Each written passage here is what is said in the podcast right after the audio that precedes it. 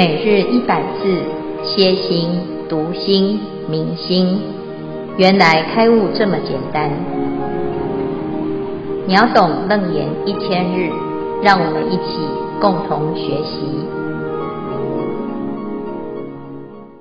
秒懂楞严开悟这么简单，一千日第一百一十九日，经文又妙见金辉和合者，为非明和，为非暗和。为非通和，为非色和。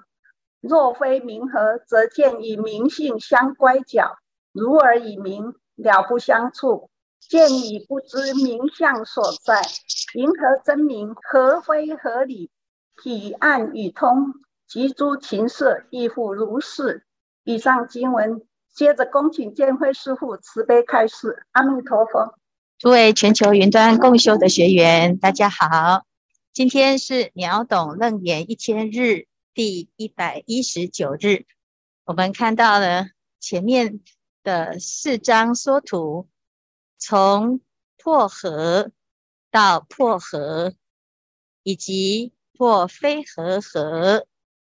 佛陀他一直要告诉阿难一个非常重要的观念，就是我们所认为的因缘和合的现象。究竟应该要如何来看待？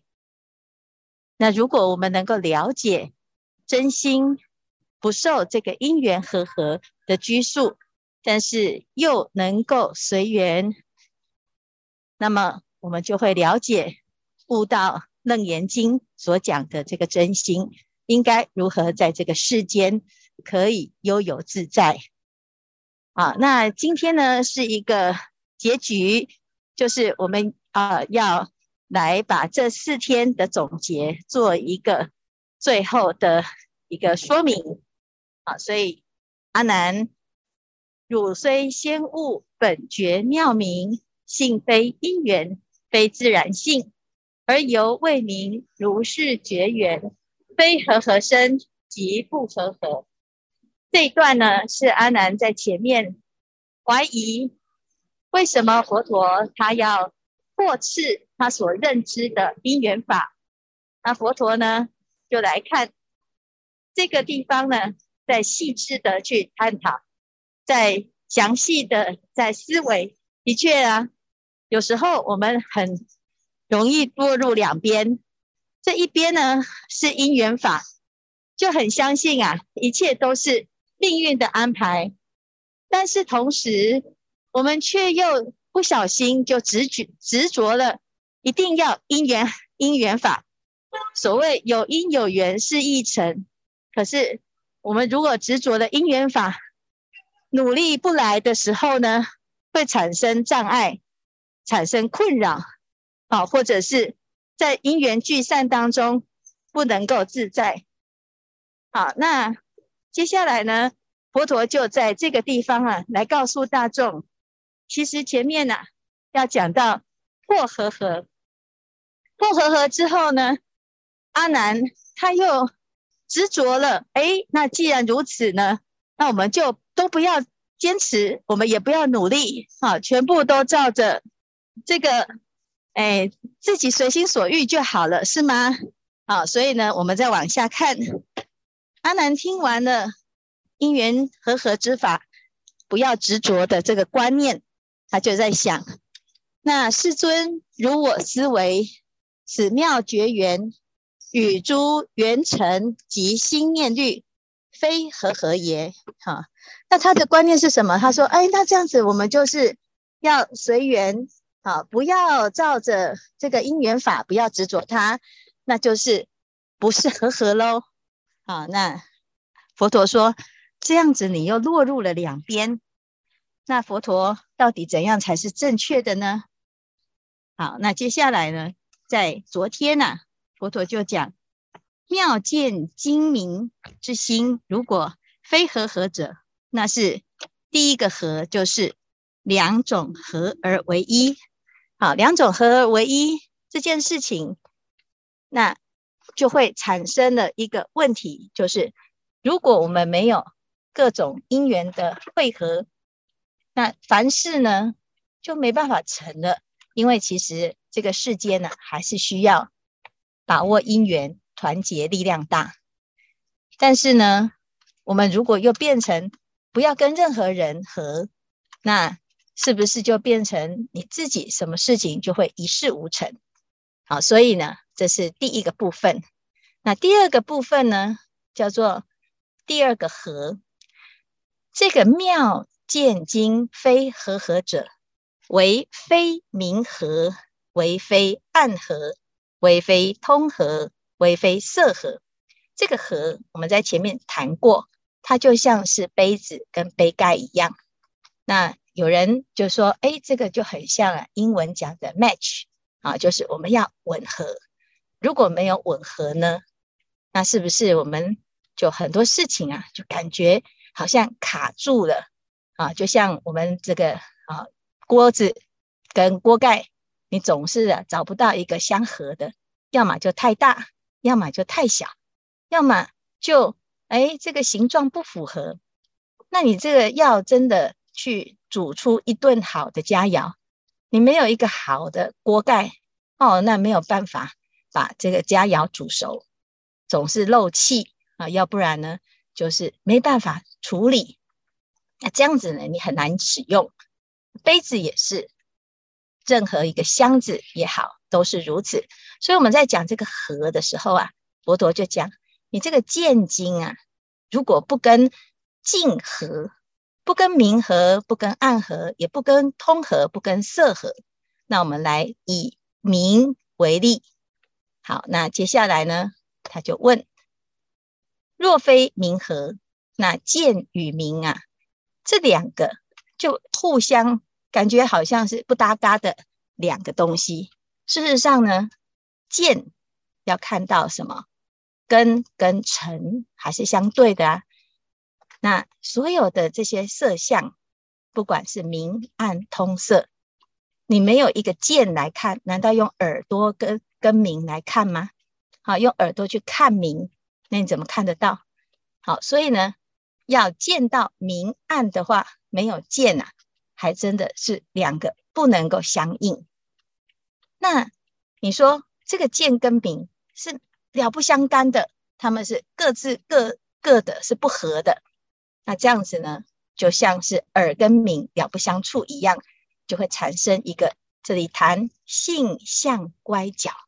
性相乖角啊，就是性也好，相也好，就是心的性啊，性指的是本体，相指的是用，意思就是啊，就像我们常常讲的，这两个人貌合神离，就是看起来呢，这个相跟心啊，他哎，好像心口不一，他的心跟他表表现出来的是一个分离的状态，叫乖角，乖角就是互相相违背啊。那见跟明不合，它就像是一个人的心跟他的身，好，跟他的外相啊是不合。那这样子就感觉这是不是一个虚假的状态？哈，那如果是这样呢？那不只是很奇怪，而且呢，它没办法产生作用。好，就是意思就是啊，见且不知名相所在，就是啊，哎，我们这眼前的所有的境啊。都没有一个见来跟它相合，那你要用什么来知道这个世间？上天给我们能够看的功能，那你不拿来看，那难难道要用脚去看吗？或者是要用耳朵去看，用鼻子去看？好，所以呢，你为什么要纠结在见不能够跟明合呢？啊、哦，所以啊，这个地方就在讲云何真明和非合理。啊，看到这一段呢，师父就在想，哎呀，我们呢、实在是太累了，因为啊，就是阿南他的一个逻辑，还有他的思维这么的啰嗦啊，害我们呢很多简单的事情啊，本来很简单啊，就是合或不合就一句话嘛，啊，那合即合，散啊不合即散了，不是就这样了，那么简单，那你不喜欢不合你的口味，你就不要吃嘛。你可是呢，阿南就不要哦，他还要去思考哦，为什么这个会不合呢？那不合的人，我是不是要勉强要跟他合呢？好，那你这个一直在思考，思考到最后啊，好因缘也变成坏因缘。所以佛陀这个地方有一点在谴责他，说你现在啊，就硬要觉得自己很合理哈。佛陀跟你说，你不要局限在因缘和合之相，你就又落入，那就是没有因缘，我就是要对抗他，我不要执着他哈。那这个到现在呢，就会搞得啊四不像，云何真名合非合理？你又在那个地方在讲，那就是要合还是不合？啊，所以啊，这个地方啊，就是很简单的告诉阿难啊，我们啊，其实回到根本的现实面当中，你要随你的心，但是你要同时要观察因缘之相。啊，那这一段呢，对师父来讲，我就在思考。这四天以来，一直就在想，这到底要怎么懂呢？这实在是太难懂了。可是呢，想一想，其实也不难懂。就像我们人跟人相处，你跟他心灵是相通还是不相通？你难道不知道吗？相通的人不用解释，不相通的人解释也没有用。这个就是合啊！啊，如果我们彼此之间有默契。可能看一眼，或者是呢，啊，就像有一个这个原住民跟师傅说啊，啊，你明白我的明白，啊，那我我就是懂你的懂，我就是明白你的明白，这就是叫做合。就是不合的时候呢，就是我说什么，到底要怎么说，你才能够懂呢？所以人跟人之间呢，需不需要因缘和合？当然需要。你要拿来做事业，你的事业伙伴跟你。合不合，对不对盘？啊，那很多人用的方法就是啊，我来算个命啊，看八字合不合啊。其实啊，我们都忽略一个最好的关键关键的工具，这个工具就是你的心。你的心啊，如果能够不要预设立场，不要带有任何的偏见，你观观察所有的一切众生，你不会跟任何的众生产生不合。可是呢，当我们有了我，我有自己的偏好，你就会觉得，哎，这个人好像不太合你胃口，不太合你的心意。那这时候呢，你就会有一个一种偏差。那至于这个偏差啊，我们总是会觉得好像啊，天时地利人和都斗不起来，好像总是遇到不对的人。那那个不对的人呢，为什么会出现在你的生命中？凡是出现在你生命中的人，必有其意义。那为什么你在这个因缘生灭当中，去产生了一个偏差的认知呢？这就是佛陀啊，要告诉我们，你要摆脱的，其实是你内在的那一面眼镜，那一个有色的眼镜。好，否则啊，你就是每天都在问。哎，到底我来跟这个师父合不合啊？相不相应啊？啊，我来跟这个环境啊，相不相应啊？这是不是我最后的归宿啊？甚至于呢，你连你自己的人生啊，到最后都要闹分家。好，所以这一段呢，就是在讲这个因缘法，我们要怎么去面对它。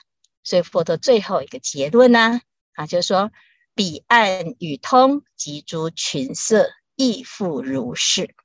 好，那这个是以此类推，哈，那我们就知道呢，这一段的总结就是很简单哦，既非因缘，又非自然，但是又非不因缘，非不自然，你才不会啊，在随缘当中迷失在缘分的生灭，那也不会呢，因为自己要不随缘，所以呢，坚持己见，那这样子呢，你就可以过得很自在。好，那看看大家有什么问题哈？对这一段，师父好，我是正心。那辛苦师傅了，行进中的师傅今天太辛苦了。我们第一组本来今天 模拟的所有状况，那我想说今天呃，我把看这这几段的一些呃心得，跟师傅做一些分享，请教师傅。其实这段在看的过程，坦白说。我我们从那个那个破妄显真之后呢，感觉又被安娜，我又被安娜搞糊涂了。然后看了老半天之后呢，我有两个字一直觉得非常有意思哈，这“和合”这两个字，师父可不可以这样解释？刚刚你用“和合”，第一个“和”可不可以用 “combine” 来看？第二个“和”用 “matching”。我们在这样来看这两件事情的情况之下来看，我们的心跟境的互动关系，是不是这样子来看的时候会比较容易去理解？因为我一开始看的过程，我有点逻辑被绕掉。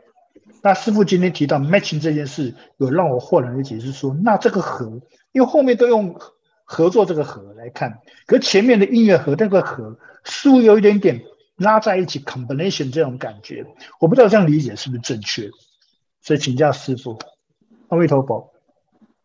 你这个怎么跟你讲的题目不太一样？好，可以。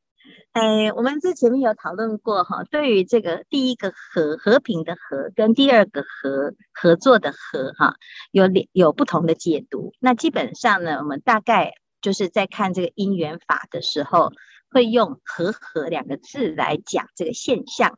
其实我们如果回到哈人跟人之间所有的万物的呃配合哈，其实它就是不离开和合这两个现象哈。第一个就是所有的东西呢都会搭配在一起，叫做 mix。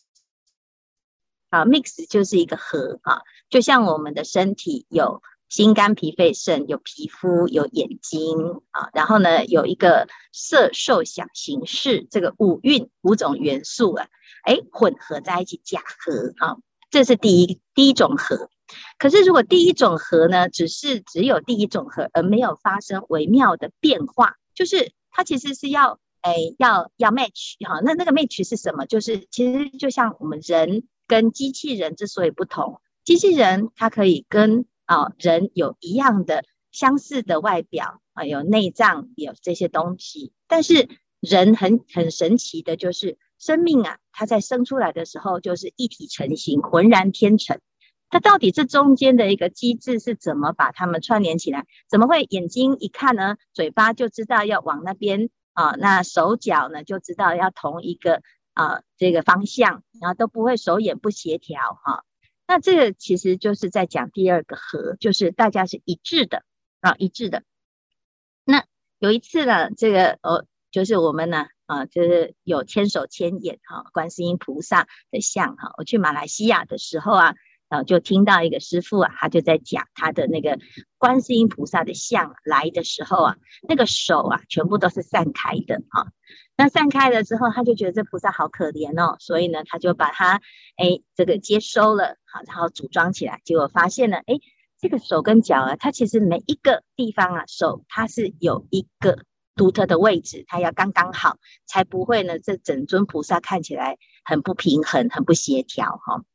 那我就觉得，哎，这件事情呢，很有趣的就是我们的手跟脚哈，那就如果扩大来看啊，就是我们现在呢，哎，团队的合作，其实每一个人都是一只手，或者是一只脚，或者是一个眼睛。如果这个团队啊没有共识啊，那没有合，第二个合的话，那只是。和啊，大家混合在一起，它就会产生一些分裂、不协调、不对等的现象，会产生纠纷跟跟啊这个问题哈。那就像我们的身体也一样，这这个有一天呢，哎，我的这个腰啊突然闪到了。那你看闪到了，如果你去测这个仪器，它一定就会测不出哪个地方闪到，很正常。他都没有这个问题，可是你就会觉得这个这个腰这个地方就有一个地方有一个点好像不太对，好，那你吃消炎药也没办法解决，甚至于呢，有时候啊，哎，你就会哎拉动拉动了一个看不到的一个神经，就全身痛。好，那哎，可是你去整脊呀，哎，你就看到那个师傅啊，他也不知道怎样，就摸一摸，然后咔啦一下，哎，你好像就好了。那到底那个是什么？那个机制是什么？哈？其实呢，这就是就是刚刚好，就是对位的味道位位置就对了，就是和好，第二个和。同样的，我们的整个团队呢，如果只有第一个和，它就只是一个团队，就是集合体。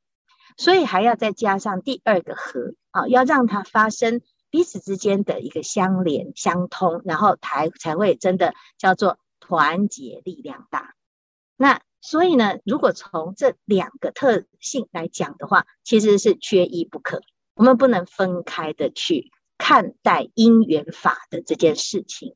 所以呢，这里佛陀为什么会讲说，哎，既非因缘。为什么？因为心如果不要被这个因缘法啊的一个状态呢束缚住的话，它其实可以创造很多因缘，它就会有一个啊能生的功能。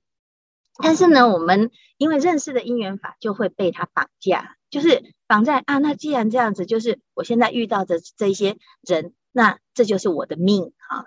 但是这个命里面呢，其实有很多是可以再突破，或者是再去做一些组织的。好，那所以佛陀先要让我们认清楚，我们可以改变、创造自己的命运。但是第二个呢，你又不可以另外啊，有的人。他以为改变命运啊，或者是改变环境啊，啊，他就是啊，干脆我就搬家，我就不要这个，我就舍弃了现在。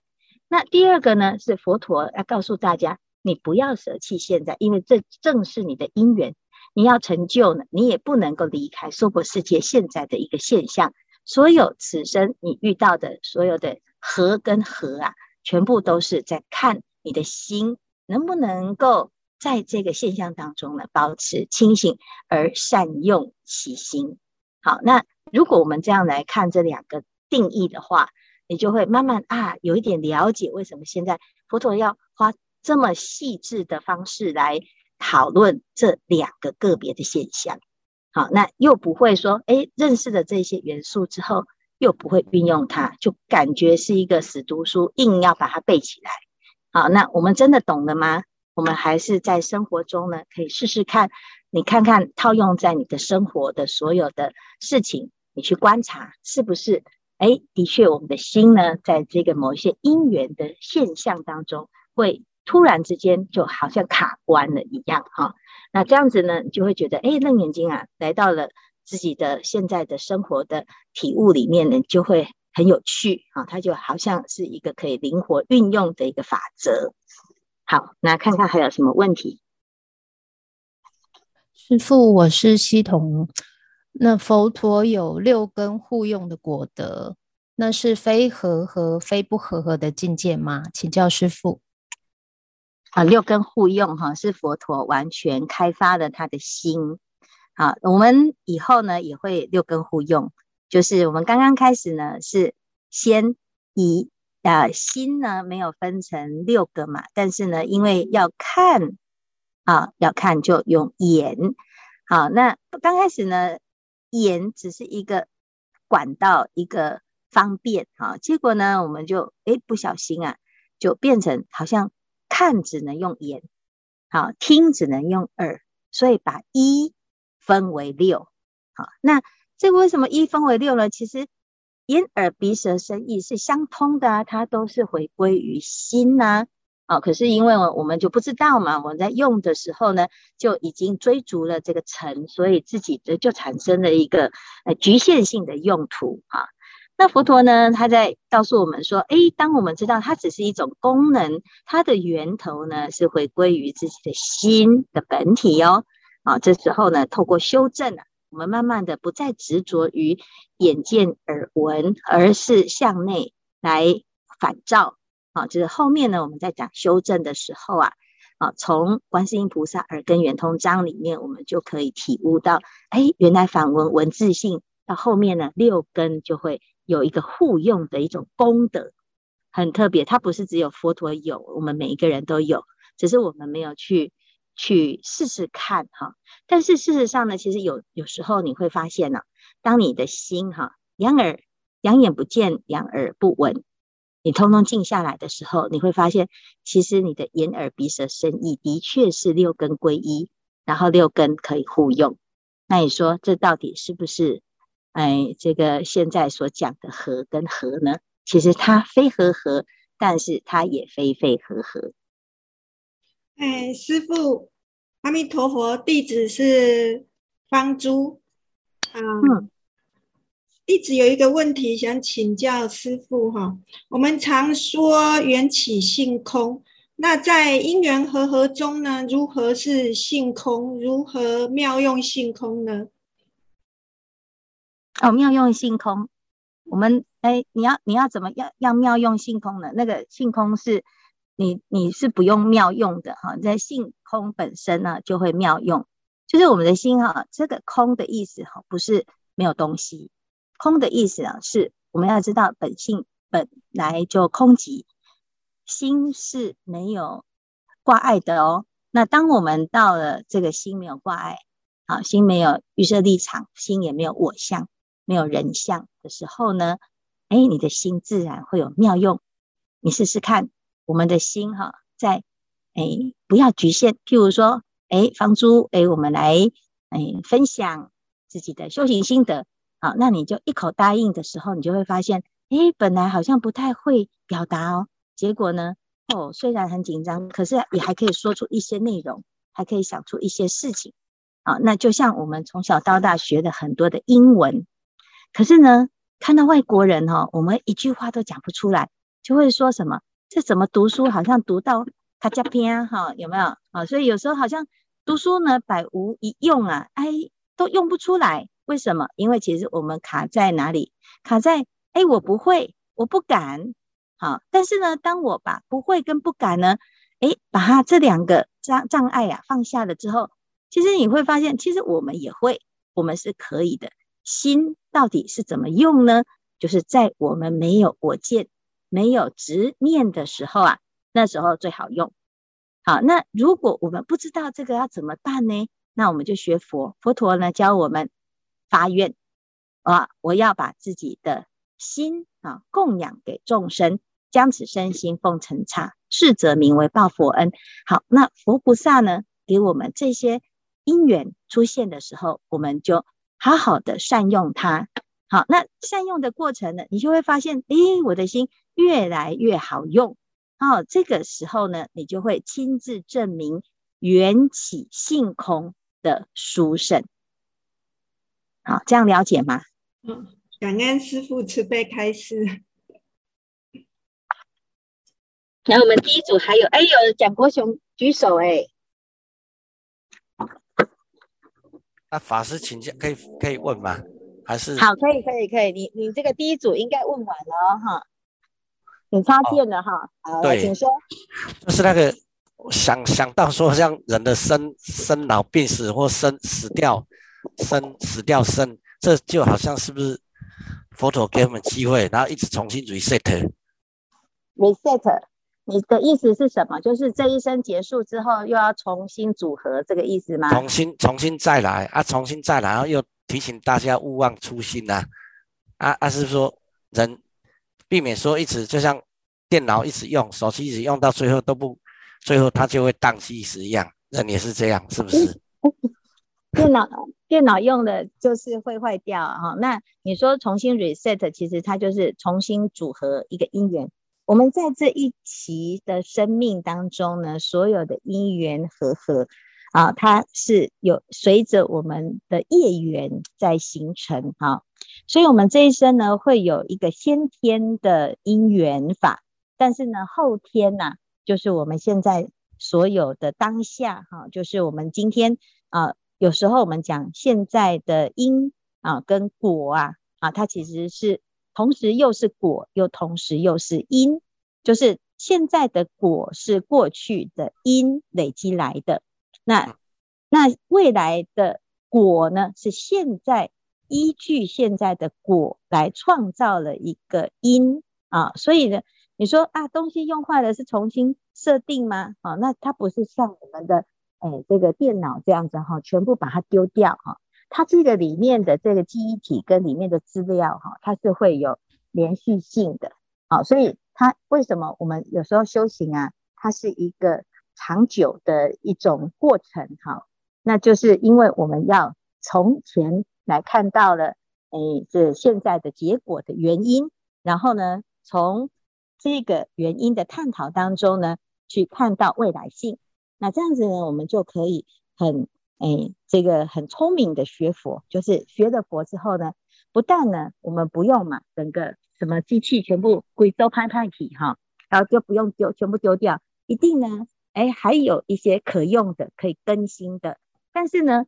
原来累积下来的经验跟智慧呢，它没有被浪费掉，所有的经验都是功不唐捐哈。